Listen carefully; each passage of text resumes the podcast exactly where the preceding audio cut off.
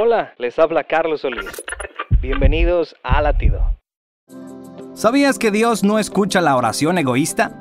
Muchas veces presentamos nuestras necesidades a Dios en oración, pero a veces, sin darnos cuenta, esas peticiones son solo para nuestro propio deleite. Santiago 4.3 dice, y cuando piden, no reciben, porque piden con malas intenciones para satisfacer sus propias pasiones.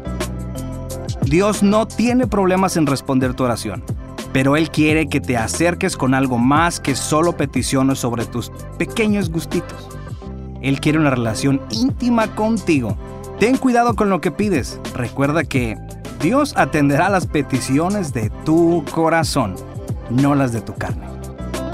Latido les llega a través del ejército de salvación.